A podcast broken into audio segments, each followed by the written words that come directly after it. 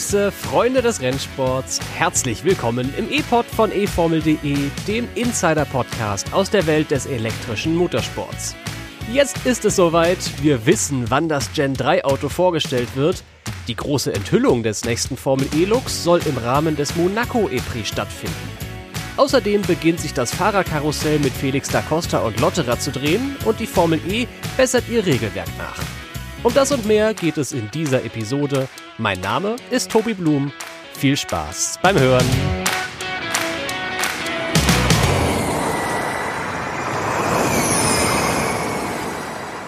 Und ich bin frisch zurück aus dem Urlaub und habe in der letzten Zeit mehr oder weniger mal Abstand genommen vom Nachrichtenfluss der Formel E.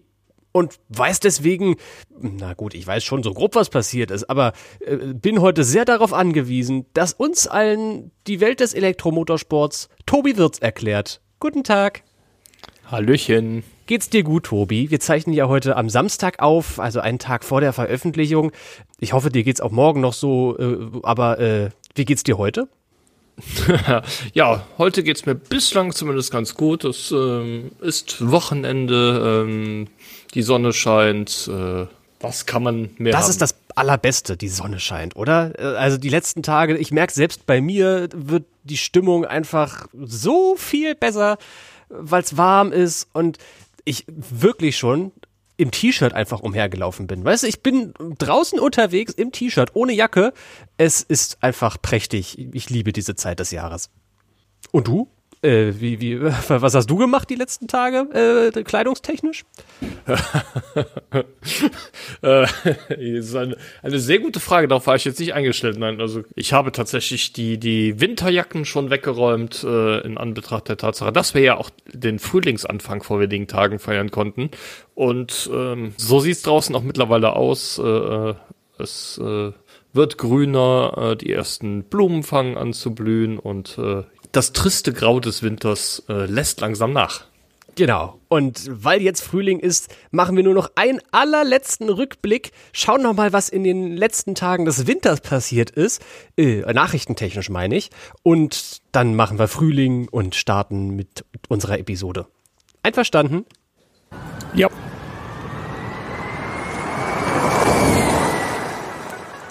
Nummer 4. Antonio Felix da Costa soll Gespräche mit Porsche über einen Wechsel innerhalb der Formel E führen. Es wäre das vierte Team für den Portugiesen in der Elektrorennserie. Nochmal Nummer 4. Der vierte Rookie-Test der Formel E-Geschichte, der in Berlin stattfinden sollte, wird in dieser Saison voraussichtlich nun doch nicht durchgeführt. Nummer 3. Die Formel E bessert erneut ihr sportliches Reglement für die Saison 2022 nach. Anpassungen gibt es unter anderem bei der Nachspielzeit. Und nochmal Nummer 3. Das Formel E-Auto der dritten Generation wird Ende April in Monaco präsentiert. Wir sitzen ja schon seit Monaten auf den heißen Gen 3 Kohlen und hören immer wieder von der Formel E, was das Auto so kann und dass es so toll wird und das wird so neu und toll und neu ist es auch. Und jetzt wissen und wir. Toll, endlich, nicht vergessen. Ja, und jetzt wissen wir endlich, äh, wann wir denn das tolle neue Auto zu Gesicht bekommen, Tobi. Da gab es eine Bekanntgabe äh, für eine Bekanntgabe. Liebe ich ja sowas. ähm, was wurde da denn bekannt gegeben, das bekannt gegeben wird? Ja, tatsächlich äh, bekannt gegeben wurde, dass bekannt gegeben wird, dass das Gen 3 Auto präsentiert wird. Und zwar aber auch mit, mit Datum jetzt, ne? Das Datum haben wir tatsächlich schon. Es ist der 28. April. Das ist der Donnerstag vor dem Monaco E-Prix. Und äh, im Yachtclub in Monaco, ähm, ja, vor dem passenden Ambiente werden dann Hersteller, Teams, Fahrer, Partner und auch VIP-Gäste das äh, Formel E-Auto dann zum ersten Mal auch äh, tatsächlich sehen können. Also das Formel E-Auto für, äh, für die Saisons 9 bis 12, Gen 3. Und Fans wie wir können das Ganze in einer Live-Übertragung auf den digitalen Kanälen der Formel E verfolgen. Also während die da mit ihrem Champagnerglas im monegassischen Yachtclub stehen, kannst du das im YouTube-Stream einfach verfolgen. Und äh, naja gut, zwar ohne Champagner, wobei, kauft euch einfach Champagner für die Veranstaltung. Äh, könnte sich vielleicht lohnen, äh, so wie die Formel E das immer verkauft. Wobei ich ja sagen muss, und jetzt lass uns mal vielleicht mutmaßen, wie das Ding aussehen könnte. Wenn man von den Fahrern in den letzten Wochen gehört hat, haben einige echt gesagt, hm, also optisch war der Sprung von Gen 1 zu Gen 2 größer und cooler als das, was wir jetzt als Sprung von Gen 2 zu Gen 3 haben. Du hast für uns mal in unserer Redaktion die Bilder, glaube ich, aufgehellt. Diese Teaser-Fotos, die da irgendwann mal durch das Internet geisterten. Was erwartest du dir von diesem neuen Look des Autos? Ja, die Formel E hat da ein paar Maßnahmen getroffen, äh, als sie die Bilder verdunkelt haben, dass man auch nicht mal eben mit Aufhellen besonders viele Details ähm, sehen kann. Ähm, was ich erwarte, ist, dass es einen grundlegenden Ab äh, Unterschied zum, zum aktuellen Fahrzeug geben wird. Die Räder werden wieder deutlich freistehender sein, insbesondere die Vorderräder. Ähm, das ist ja auch ein Kritikpunkt, den es am Gen, äh, Gen 2 Auto immer wieder gegeben hat, der auch mit dem Gen 2 Evo, dem ähm, im Nachhinein dann doch gestrichenen äh, Überarbeitungspaket für die aktuellen Fahrzeuge äh, hätte behoben werden sollen. Ähm, die Vorderräder werden wieder äh, ähm, deutlich, deutlich offener, deutlich freier sein. Außerdem wird das Auto so ein bisschen ein paar Anleihen an das Gen 2 Evo Konzept haben.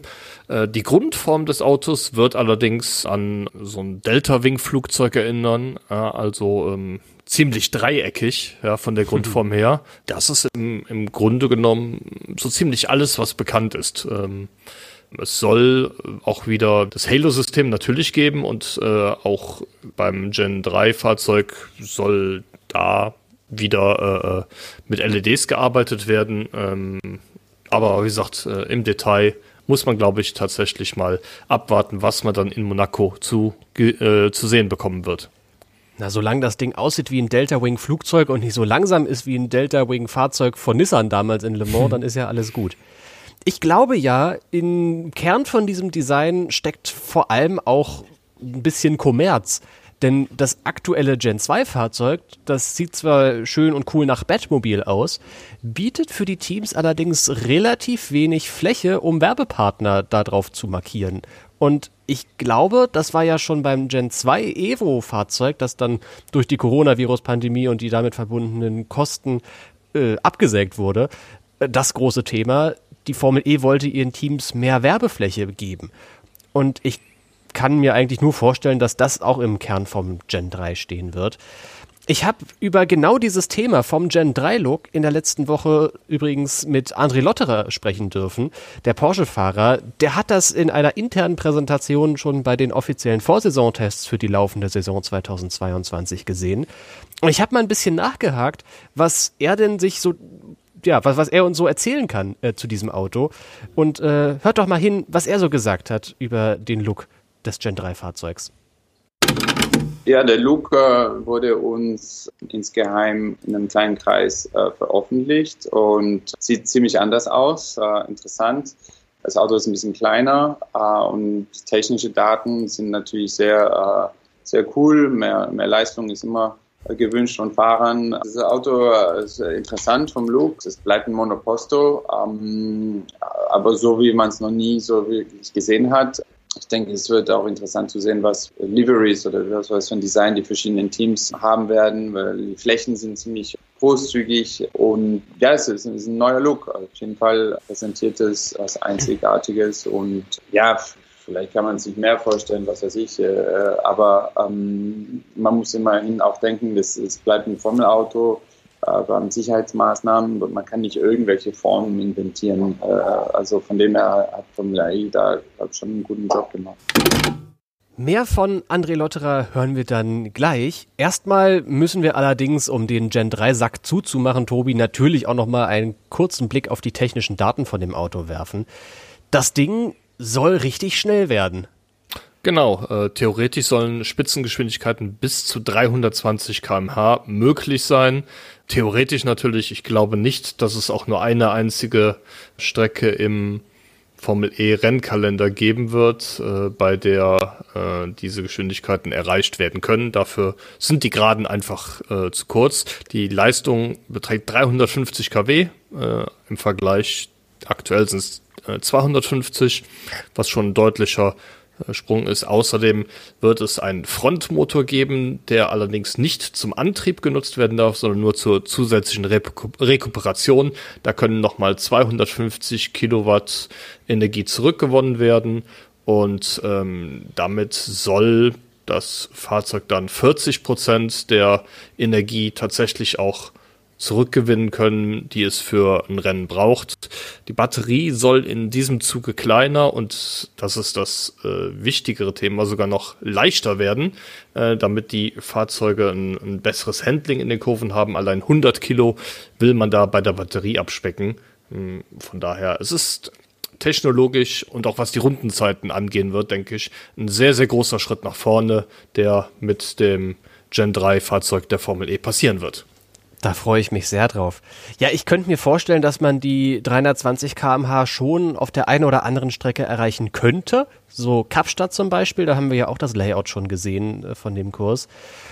Allerdings hängt das auch jetzt schon meistens an den Getriebeübersetzungen der Teams, nicht wahr? Also jetzt wäre die Spitzengeschwindigkeit, glaube ich, bei 280, die theoretische. Aber als Rennteam kannst du das natürlich nur erreichen, wenn dein Getriebe das zulässt. Und wenn du auf Strecken ohnehin nicht unbedingt viel Wert auf Endgeschwindigkeit legen möchtest, sondern eher, dass du in, bei geringeren Geschwindigkeiten ordentlich Zug an der Kette hast, dann muss man auch kein Getriebe für 320 km/h auslegen. Das ist eine nette Spielerei, aber komplett unnötig und kostet im Zweifelsfall sogar Performance. Von daher, das ist der Grund dafür. Äh, Nicht nur im Zweifelsfall. Das genau. auf jeden Fall Performance, was die Beschleunigung angeht, natürlich. Richtig. Und deswegen lohnt sich das gar nicht, 320 km/h anzustreben. Aber es ist ganz nett zu wissen, dass man es könnte, wenn man es wollen würde. Ja, was außerdem in Monaco stattfinden wird, die Formel E ist ihrer Zeit ja grundsätzlich schon mal voraus. Und zwar werden in Monaco dann auch die allerersten Gespräche ähm, zur vierten Formel E-Generation mit den Herstellern stattfinden. Da ist man ja aktuell rein in der theoretischen äh, äh, Phase, was man machen könnte. Aber wir wissen ja auch, so ein Konzept auszuarbeiten dauert seine Zeit. Und ähm, die Fahrzeuge sollen 2026 schon auf der schon in Anführungszeichen mhm. auf der Rennstrecke fahren. Da wird es dann äh, Mitte 2022 auf jeden Fall schon mal Zeit, dass man äh, erste Überlegungen anstellt, was denn dann die ähm, Grundlagen sein könnten aus technischer Sicht. Neben den Nachrichten zum dritten Formel E-Fahrzeug begann sich in der vergangenen Woche aber auch das Fahrerkarussell zu drehen. Ich finde, Fahrerkarussell ist wirklich eines der schönsten Sprachbilder, die der Motorsport so hervorgebracht hat, weil ich stelle mir das wirklich vor wie auf dem Rummel, auf der Kirmes äh, und dann sind da irgendwelche Pferdchen drauf und da setzen sich dann die Fahrer drauf und fahren Runden. Äh, das ist einfach ein sehr schönes Bild, äh, was ich mir vorstelle. Und die ersten zwei Fahrer, die sich auf die Pferdchen gesetzt haben oder einen Bären bestiegen haben oder sich in die fliegende Untertasse setzten, sind Antonio Felix da Costa und André Lotterer. Mehr oder weniger unfreiwillig bei letzterem. Es gab einen Bericht, Tobi, von unseren KollegInnen von The Race, die da schrieben, Antonio Felix da Costa habe wohl großes Interesse an einem Wechsel zu Porsche und Porsche vielleicht auch Interesse an einem Wechsel von da Costa. Was ist da der Hintergrund? Warum denkt Antonio Felix da Costa, Altmeister bei DS Tachita, über einen Transfer nach? Ah, es gibt verschiedene Gründe. Ja. Zum einen ist es so, dass die Zukunft von DST Cheetah immer noch ungewiss ist. Ja, sowohl die Zukunft des Teams überhaupt als auch äh, die Partnerschaft mit der französischen Marke. Techita ist ja im Besitz einer äh, chinesischen Sportmarketingagentur, die das ähm, Team damals gekauft hat, als es noch äh, Super Aguri war und das Techita-Team da aufgebaut hat. Das ist allerdings äh, nicht als, als langfristiges Projekt äh, geplant, sondern tatsächlich ist es so, dass äh, man da auf der Suche nach Investoren ist, nach ähm, Interessenten. Und äh, da gab es ja auch im vergangenen Jahr auch schon relativ konkrete Gespräche äh, mit einem Interessenten, ein Kanadier mit dem Namen Anthony Di Iorio, übrigens Mitbegründer der Kryptowährung äh, Ethereum. Der stand tatsächlich kurz vor dem, Einschlu äh, vor dem Einstieg. Das Projekt zerschlug sich dann aber doch. Die Iorio hatte schon im Juli 2021 im Vereinigten Königreich eine Firma mit dem Namen die Iorio Racing Limited angemeldet, die das ganze Team dann offiziell übernehmen sollte.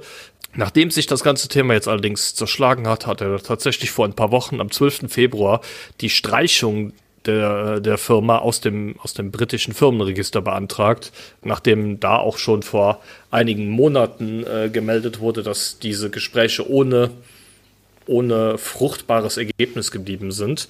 Das hatte dann zur Folge, dass DS sich etwas mehr bei Tejita engagiert hat und äh, auch der Posten des Teamchefs wird ja mittlerweile von äh, Thomas Chevauchet bekleidet, der ein ganz klarer DS-Mann ist. Lange Rede, kurzer Sinn. Wie es bei Tejita weitergehen wird, ist absolut nicht klar möglich und denkbar ist es, dass ähm, man zusammen mit DS weitermacht, aber auch genau das Gegenteil könnte passieren.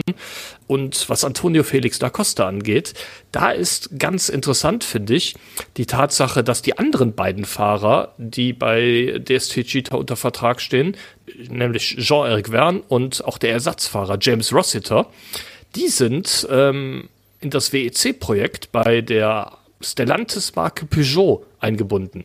Ja, Peugeot gehört genau wie DS zum Stellantis-Konzern und die beiden anderen Fahrer sind da in einem Projekt für einen Hypercar in der Langstrecken-Weltmeisterschaft äh, mit eingebunden. Antonio Felix da Costa allerdings nicht. Und das hat er auch schon das eine oder andere Mal etwas, etwas mehr als nur durchklingen lassen, dass er äh, da durchaus unzufrieden mit ist, dass er bei diesem Projekt nicht berücksichtigt wurde.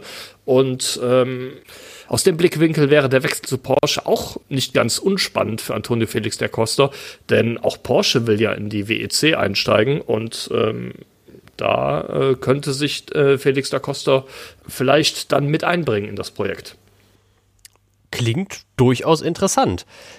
Ich bin mir nur immer noch nicht so sicher, ob das so konkret klingt. Also, das sind alles sehr, sehr gute Überlegungen. Ne? Ich würde an Antonio Felix da Costa Stelle oder an der Stelle seines Managers Thiago Montero wahrscheinlich genauso denken. Mensch, da ist ein potenzielles Top-Team in Gen 3 mit Porsche, die haben Ressourcen, auch mehr Ressourcen, als wir mit unserem Tachita-Einsatzteam haben.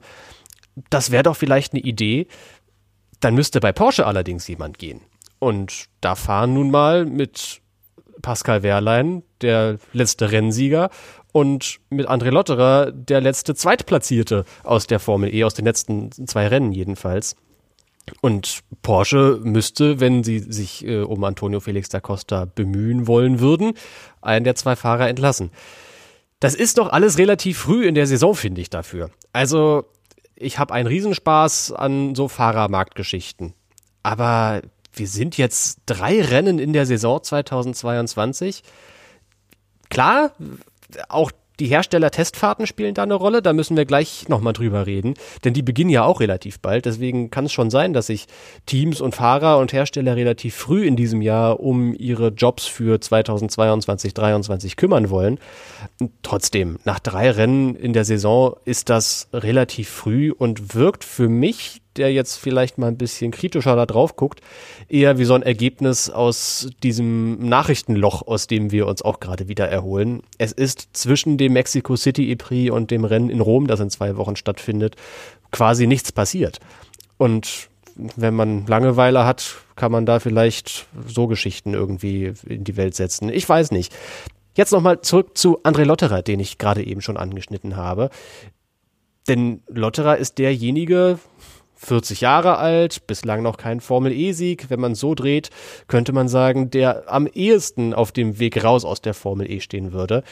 Und ich habe ihn gefragt, was hast du von diesem Bericht mitbekommen aus England und was kannst du uns über deine Zukunft sagen? Das äh, kann ich konkret nicht sagen. Ähm, aber es ist natürlich, äh, wenn man mich kennt, Le Mans ist, äh, ist eine, eine, schöne Geschichte gewesen und äh, wäre natürlich auch eine, eine, schöne Geschichte in der Zukunft, wie es da in dem Artikel steht. Aber es sind alles Gerüchte und äh, wie ich es auch vorhin erwähnt habe, äh, ich habe eine große Chance, äh, eine tolle Formel E-Saison zu fahren und da liegt mein ganzer Fokus drin. Und äh, ja, ich, ich, bin bei Porsche in guten Händen, egal, egal wie es äh, in welche Richtung geht.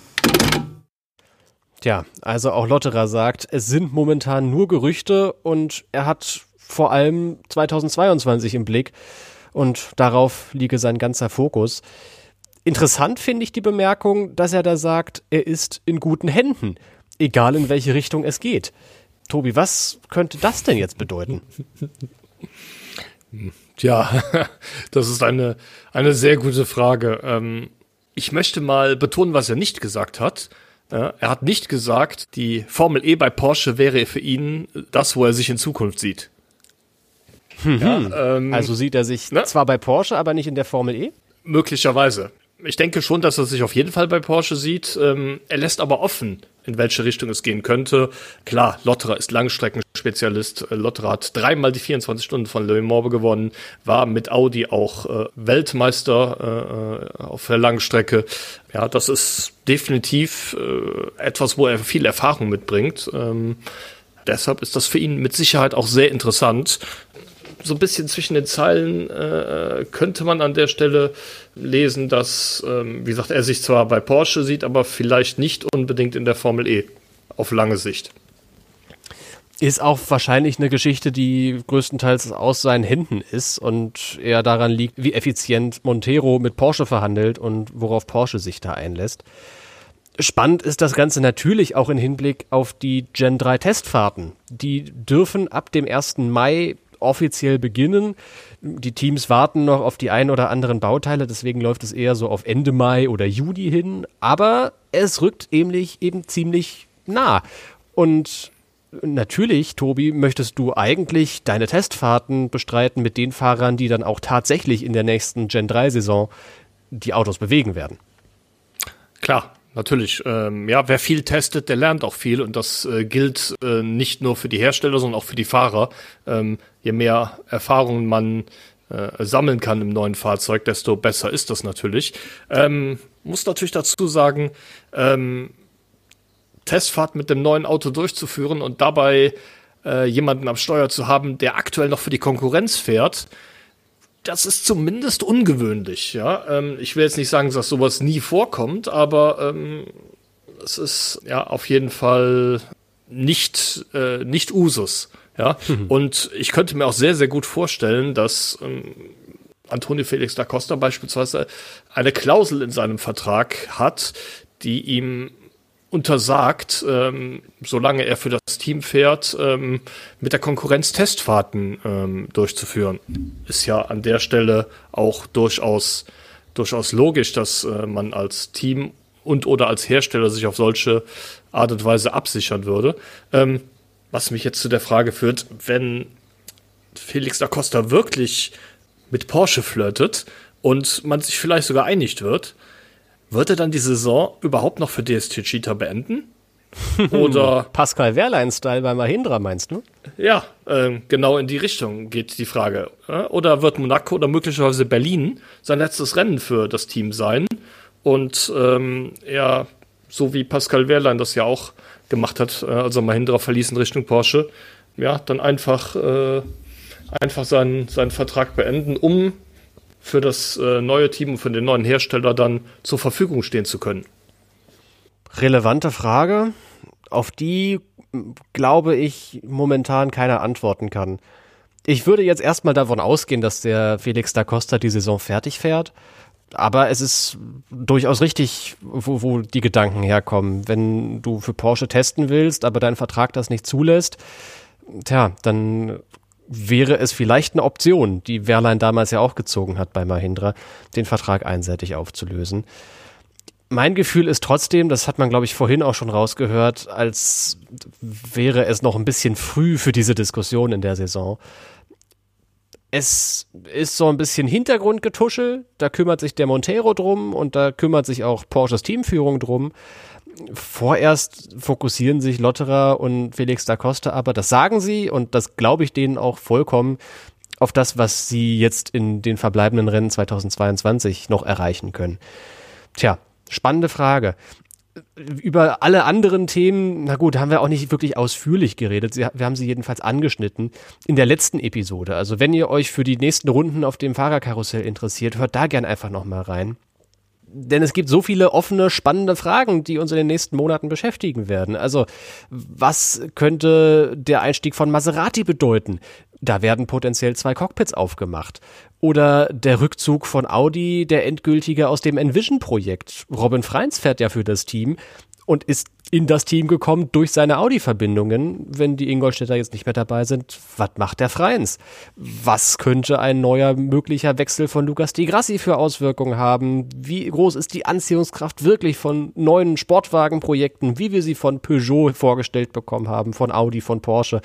Schieß mich tot. Es gibt so viele spannende Fragen. Auch Fahrergehälter ab 2024, die sind ab da gedeckelt. Da kann man dann nur noch einen bestimmten Betrag von seinem Budget Budget in die Fahrer investieren, beginnt man da jetzt schon langfristig zu planen, wen man da an sich bindet und wen nicht? Also, viele spannende Fragen. Wir werden in den nächsten Monaten sowohl auf eformel.de als auch hier im E-Pod natürlich darauf die Antworten finden wollen. Jetzt aber mal weg vom Spekulieren und zum Handfesten. Du bist unser Regel-Tobi und hast immer Ahnung davon, was auf Seiten der FIA so beschlossen wird. Und da gab es in der vergangenen Woche eine Anpassung mal wieder am sportlichen Regelwerk. Was wurde da verabschiedet?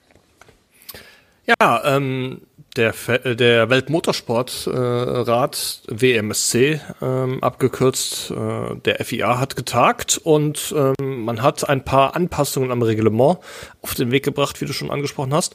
Der erste Punkt äh, oder auch der größte Punkt, äh, der dabei besprochen und geändert wurde, ist etwas, was wir auch tatsächlich hier im E-Pod schon mal besprochen haben, und zwar in der ähm, Rückschau auf den Deria E-Prix.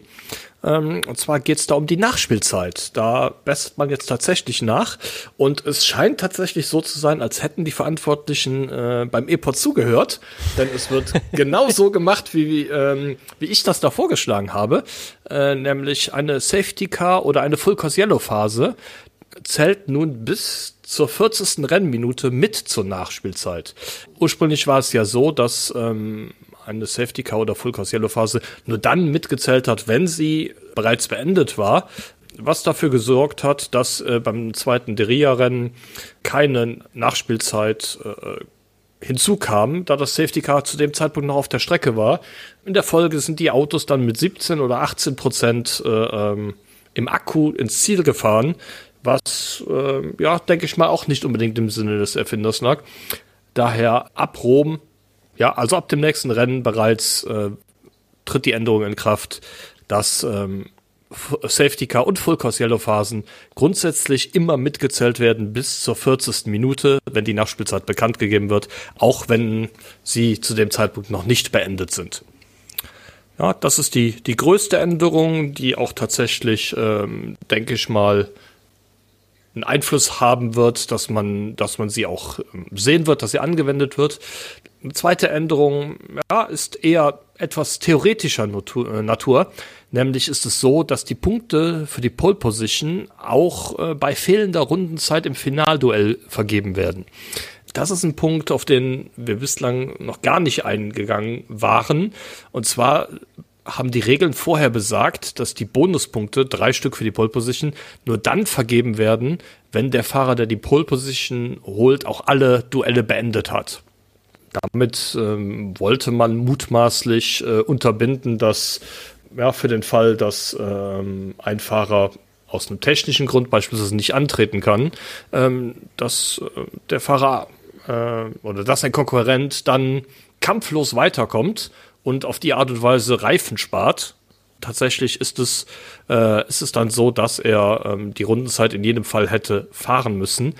Das würde möglicherweise allerdings zu einem Problem führen, wenn es, sagen wir mal, im Finalduell zu einem Unfall kommt. Ja, der vor, vorausfahrende Fahrer crasht, die Strecke ist blockiert, der nicht verunfallte Fahrer kann nicht weiterfahren, kommt einfach nicht vorbei an dem Unfall. Ähm, das Finalduell wird abgebrochen und ähm, die Regeln wie sie zuvor waren, besagten, dass dann keine Bonuspunkte für die Pole Position vergeben werden. Und ähm, das ist in meinen Augen doch durchaus unfair, gerade wenn es etwas ist, wo, äh, wofür der Fahrer, der die Pole Position dann bekommt, ja eigentlich gar nichts kann. Ähm, Finde ich eine, eine gute und richtige Anpassung, dass in so einem Fall auch zukünftig die Bonuspunkte äh, vergeben werden. Wir haben noch eine weitere Anpassung. Ähm, auch Autos, die aus der Boxengasse starten, müssen zum Zeitpunkt des Rennstarts zumindest 97 Prozent aufgeladen sein. Das stand vorher auch schon in den Regeln, betraf allerdings da nur die Fahrzeuge, die in die Startaufstellung gefahren sind. Jetzt also auch Fahrzeuge, die aus der Boxengasse starten. Ich glaube, damit will man tatsächlich verhindern, dass ähm, Autos nur zur Hälfte aufgeladen sind und dann das Rennen einfach nur für ein paar Testrunden nutzen. Und so will man sicherstellen, dass alle Fahrzeuge, die zum Rennen antreten, egal ob aus der Startausstellung oder der Boxengasse, auch tatsächlich die Absicht und auch die technische Möglichkeit haben, das Rennen tatsächlich zu beenden. Ja, eine weitere Anpassung ist auch eher kosmetischer Natur. Und zwar bei einem freien Training oder im Qualifying dürfen die Fahrzeuge nun nicht mehr in die Boxengasse fahren, solange die Ampel noch auf Rot stand. Äh, Im alten Reglement stand, sie dürfen nur die Fastlane der Boxengasse nicht benutzen, also die Spur, auf der die Fahrzeuge dann auch tatsächlich fahren, wenn sie nicht gerade vor der Box stehen. Theoretisch hätte man bislang das Auto aus der Box rauslassen können und äh, ja, äh, vor der Box stehen lassen können und beim Springen der Ampel auf grün dann von da aus losfahren. Das darf man nun ab sofort nicht mehr. Das war ja ein ganz schöner Brocken an neuen Regelungen. Was ist davon jetzt, also natürlich, alles ist relevant für den Rennbetrieb, aber es wirkt auf mich eher so, als wären das Regeländerungen, die darauf ausgelegt sind, für den Fall, dass mal irgendwas passiert, Änderungen im tagtäglichen Ablauf des Renngeschehens werden sich dadurch jetzt erstmal nicht direkt ergeben, oder? Das hängt immer vom Einzelfall ab. Wie gesagt, in Diria beim zweiten Rennen hätte es äh, ähm, eine Änderung gegeben, dass die Nachspielzeit äh, dann auch ausgesprochen worden wäre. So hatten wir keine Nachspielzeit. Ja, aber wie du sagst, es ist äh, überwiegend äh, Änderungen ja, nach, der, nach dem Motto, was wäre wenn, dass man da von Seiten der Regelhüter das Regelwerk nochmal durchgelesen hat und vielleicht über die eine oder andere Geschichte gestolpert ist, wo man sagt, oh, das könnte aber eventuell ähm, entweder eine unklare Situation nach sich ziehen oder aber ja ähm, zu Problemen führen. Ich verweise an dieser Stelle gerne auf eine andere Rennserie, wo äh, zwischen All Cars und Any Cars äh, unterschieden wurde, was das Zurückrunden hinter dem Safety Car angeht.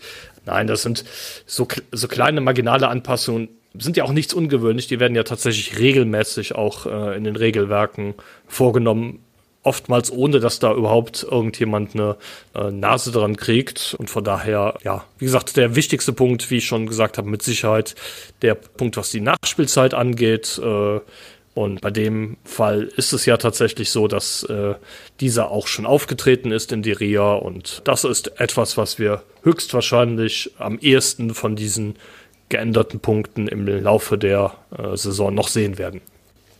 Du klingst aber einigermaßen zufrieden mit den Regeländerungen und als würde das alles Sinn ergeben, was die FIA da beschlossen hat. Kriegt es das Tobi Wirtz Siegel of Approval? Äh, insbesondere da es ja mein Vorschlag war, die Nachspielzeit entsprechend anzupassen. Äh, in dem Fall ja, definitiv.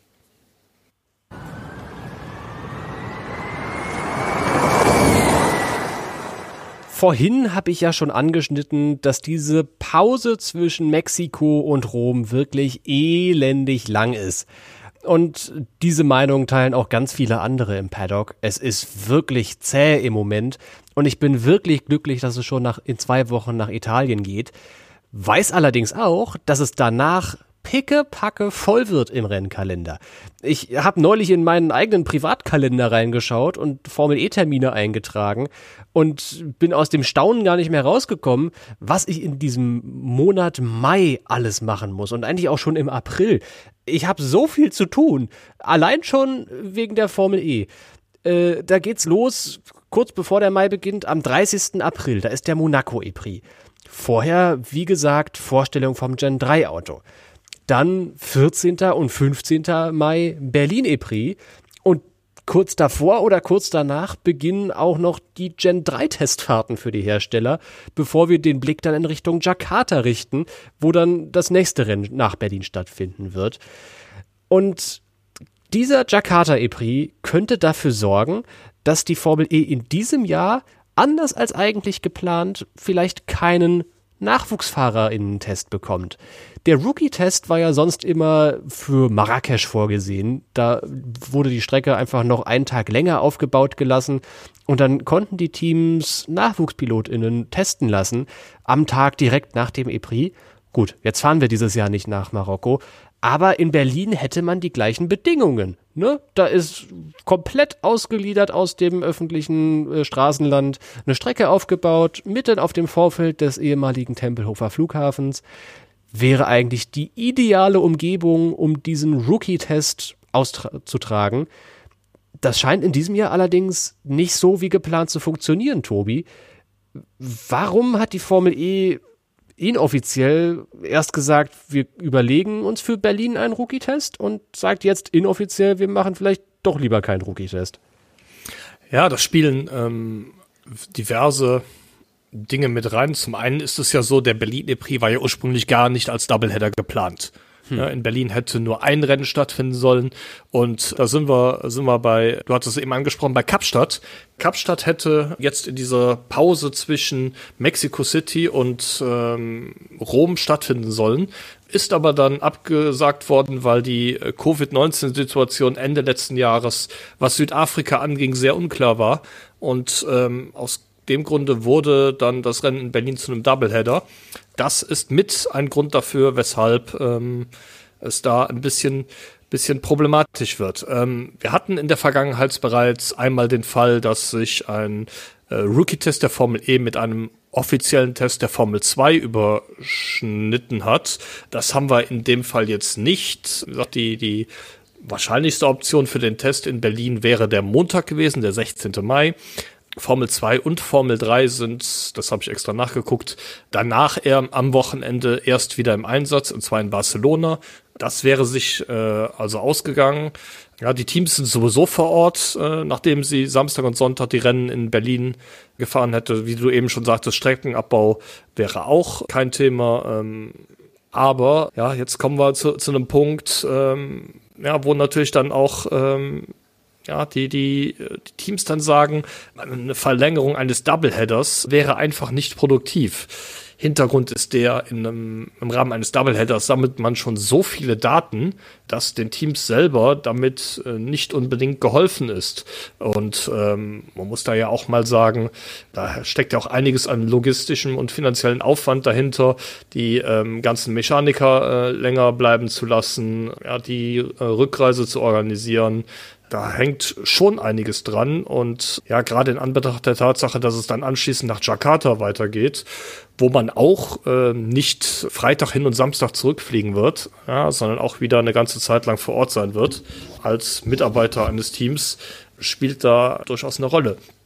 Interessant fand ich den Vorschlag, den äh, ähm, Andretti-Teamchef Roger Griffiths äh, gebracht hat. Man könnte ja einen Test auf freiwilliger Basis durchführen. Ja, also die Teams, die wollen, dürfen testen. Die, die nicht wollen, die fahren halt wieder nach Hause.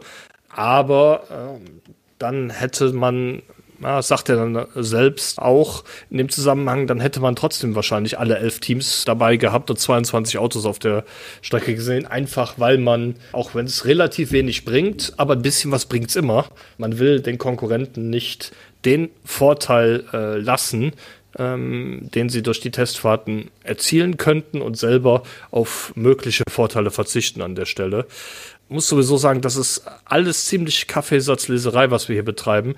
Es gab bislang noch keine einzige offizielle Stellungnahme zum Thema Rookie-Tests in Berlin. Das sind alles Gerüchte, Hörensagen, ähm, zum Teil auch Sachen, die aus, aus offiziellen Aussagen dann rückgeschlossen werden. Aber dem Vernehmen nach wird es zunehmend unwahrscheinlicher, dass wir tatsächlich einen Rookie-Test in Berlin sehen werden. Schade eigentlich. Also, egal ob der jetzt für die Öffentlichkeit bestimmt wäre, ne, vielleicht könnte man sich ja dann noch ein drittes Tagesticket kaufen und für sehr günstiges Geld oder meinetwegen auch gern kostenlos. Das ist an einem Arbeitsmontag, also wäre eigentlich eine coole Gelegenheit, um Fans, die das Rennen vielleicht nicht gesehen haben, an die Strecke ranzubringen. Aber ich finde es vor allem für die NachwuchsfahrerInnen schade. Weißt du, klar, Daten sammeln, das ist der eine Sinn und Zweck von diesem Test. Äh, die Teams haben schon Erfahrungen mit ihren Gen 2 Autos und zwar genügend. Und ich würde auch sagen, die brauchen jetzt nicht unbedingt aus Datengründen diesen Rookie-Test-Tag. Aber ich würde mich einfach für die Rookies riesig freuen. Wir haben unter anderem einen deutschen potenziellen Nachwuchsfahrer von besagtem Andretti-Team, äh, nämlich David Beckmann ehemaliger Formel 2 Podiumsfahrer und der ist jetzt bei Andretti angeheuert, macht Simulatorarbeit und äh, kommt mit quadratischen Augen aus dem Rennsimulator raus und übergibt dann in der Woche vor dem E-Prix das Lenkrad Oliver Askew und Jake Dennis und sagt, Jungs, ich habe hier ganz viel vorbereitet, guckt mal, was ihr damit anstellen könnt. Und der freut sich eigentlich schon seit Monaten darauf, vielleicht sind es auch nur Wochen, ich weiß nicht, der wurde in Mexiko vorgestellt, ähm, darauf, dass er endlich mal ins reale Formel-E-Auto sich setzen darf und für Andretti an diesem Rookie-Test in seinem Heimatland Deutschland teilnehmen könnte. Und jetzt könnte das ganze Ding doch platzen. Und das ist nur ein Beispiel von 22 potenziellen Beispielen. Dieser Rookie-Test war in der Vergangenheit einfach immer eine schöne Gelegenheit, um NachwuchspilotInnen die Gelegenheit zu geben, mal Formel-E-Erfahrungen zu sammeln. Und ich finde es schade darum, dass die Gelegenheit vielleicht platzen könnte. Alles Kaffeesatzleserei, hast du gerade eben schon gesagt. Dann lass uns doch mal wegblicken von der Kaffeesatzleserei und äh, hinschreiten in Richtung von Tobis Teleskop.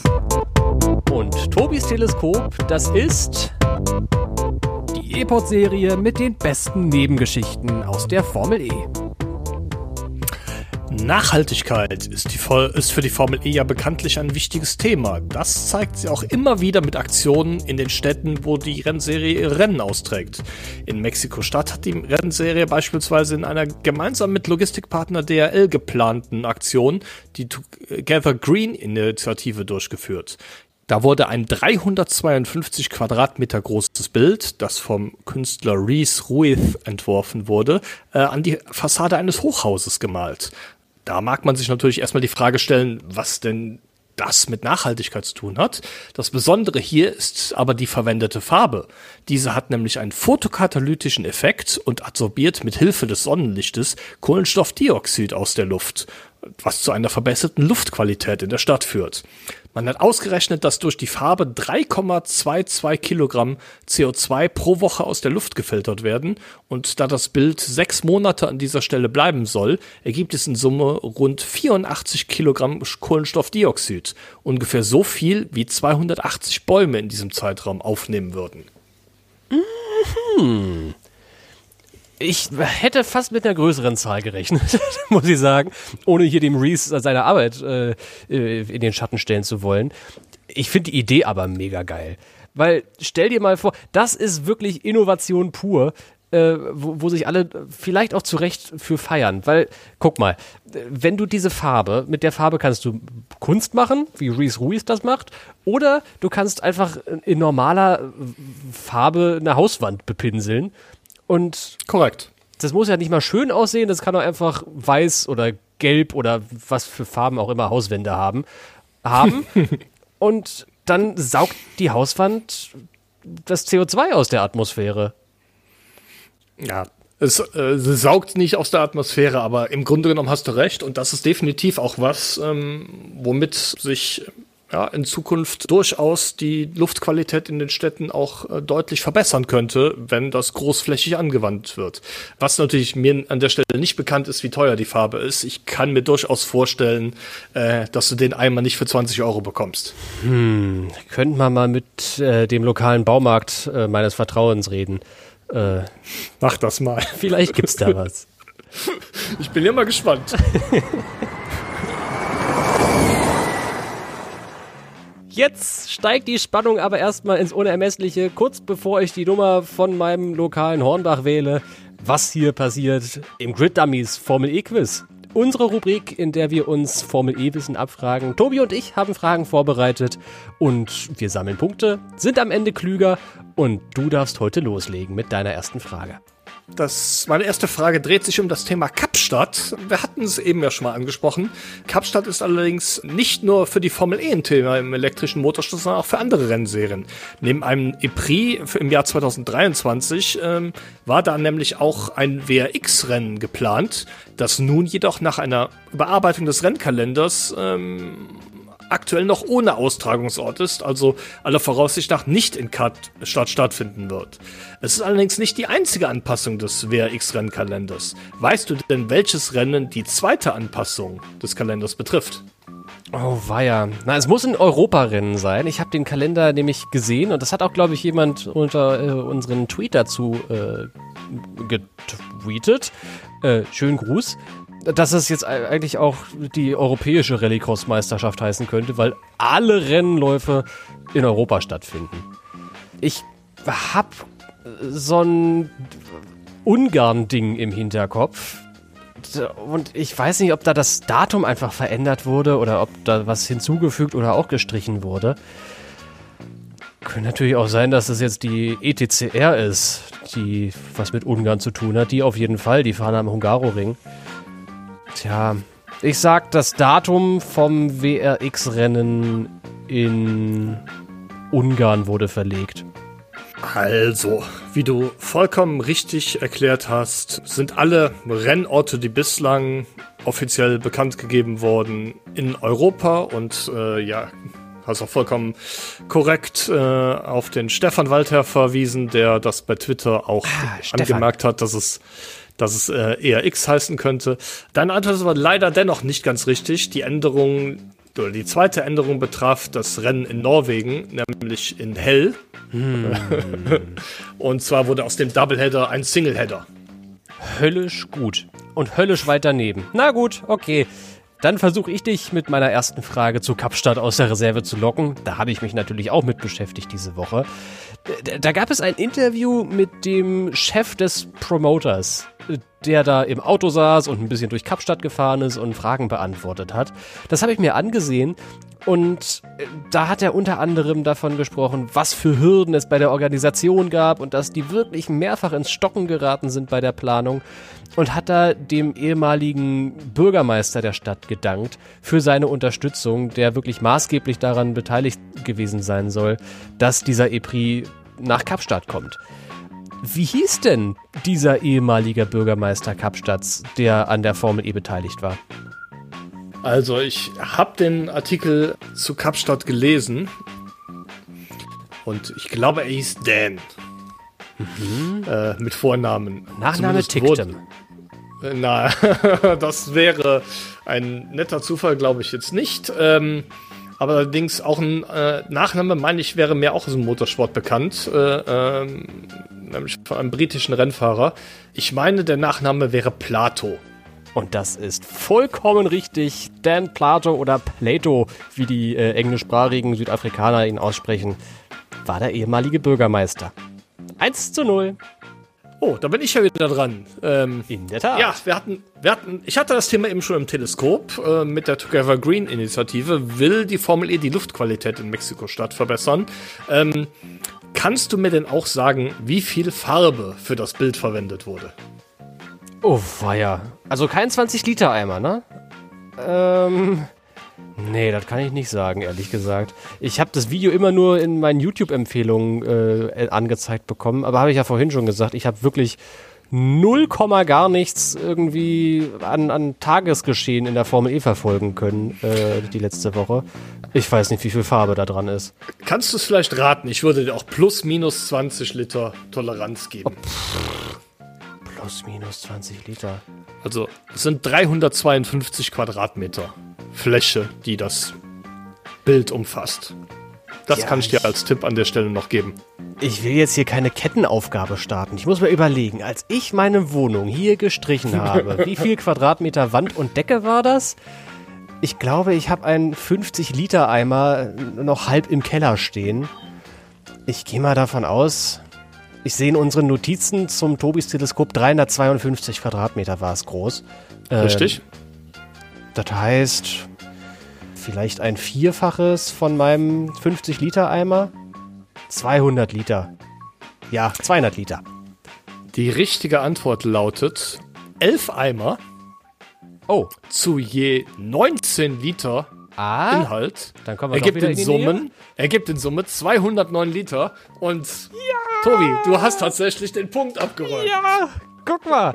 Äh, äh, Heimwerker sein zahlt sich manchmal aus. Bin ich absolut nicht, aber äh, ihr könnt es ja einfach glauben. Geil.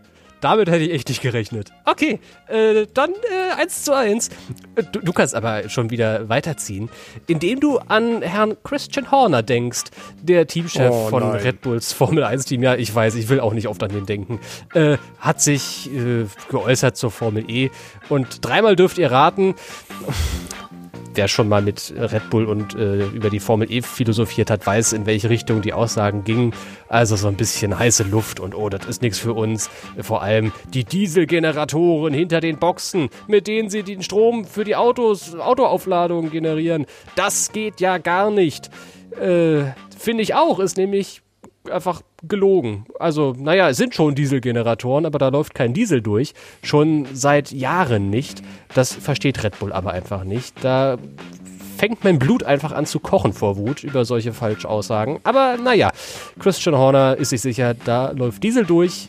Das ist aber nicht so. Da läuft Glycerin durch. Äh, haben wir schon viele Videos von gesehen, wie da mal irgendwelche VIP-Gäste den Finger in so ein Glycerinbecherchen stecken und dann mal lecken und sagen, oh, das ist aber viel zu süß und es schmeckt nicht und wie, damit macht man die Autos voll? Ja, etwa schon. Glycerin muss man aber auch irgendwo herbekommen. Und da stellt sich ja die Frage, welches Lebewesen soll künftig dabei helfen, das Glycerin für die Formel E herzustellen?